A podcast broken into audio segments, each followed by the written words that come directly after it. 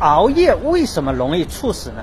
近期啊，不论是大厂加班还是学习过度，年轻人猝死的新闻啊，接连登上了热搜。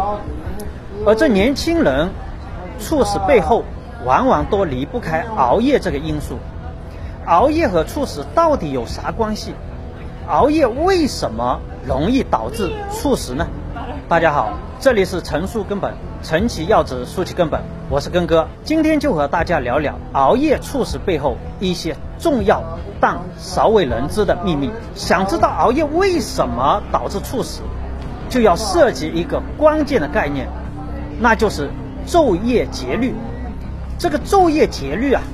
就是我们常说的生物钟。人体内呢，几乎每个细胞都有自己的生物钟，控制着人体的一系列生物过程，对健康具有重要的作用。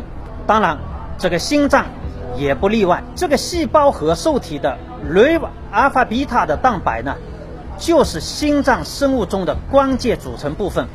它通过调节心肌能量的代谢。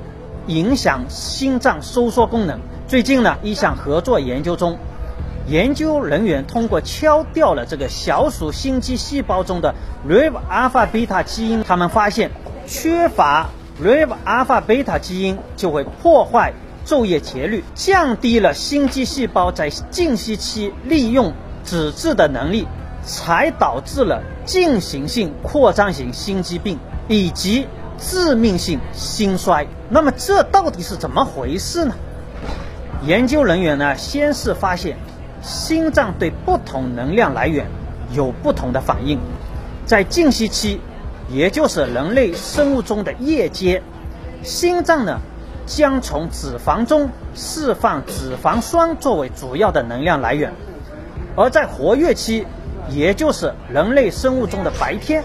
心脏呢，则对膳食碳水化合物具有一定的抵抗力，但是如果没有 RAV 阿尔法贝塔这个基因，心脏就会发生代谢紊乱，会在静息期呢限制脂肪酸的使用，而在活跃期呢过度的使用糖。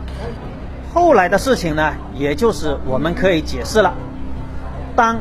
研究人员敲掉这个 RAV 阿尔法贝塔基因的时候，就导致心脏在静息期不能有效的燃烧脂肪酸的时候呢，他们就没有足够的能量来跳动，而能量缺乏就进一步的导致心脏发生变化，从而引起进行性扩张型的心肌病。可以说，熬夜的伤害呢已经被反反复复的证实了。尊重人体的生物钟，遵守我们的心脏时钟规律，才能拥抱健康和快乐的生活。这一期节目就跟大家聊到这里，这里是陈述根本，陈其要旨，述其根本，我是陈根，我们下期再见。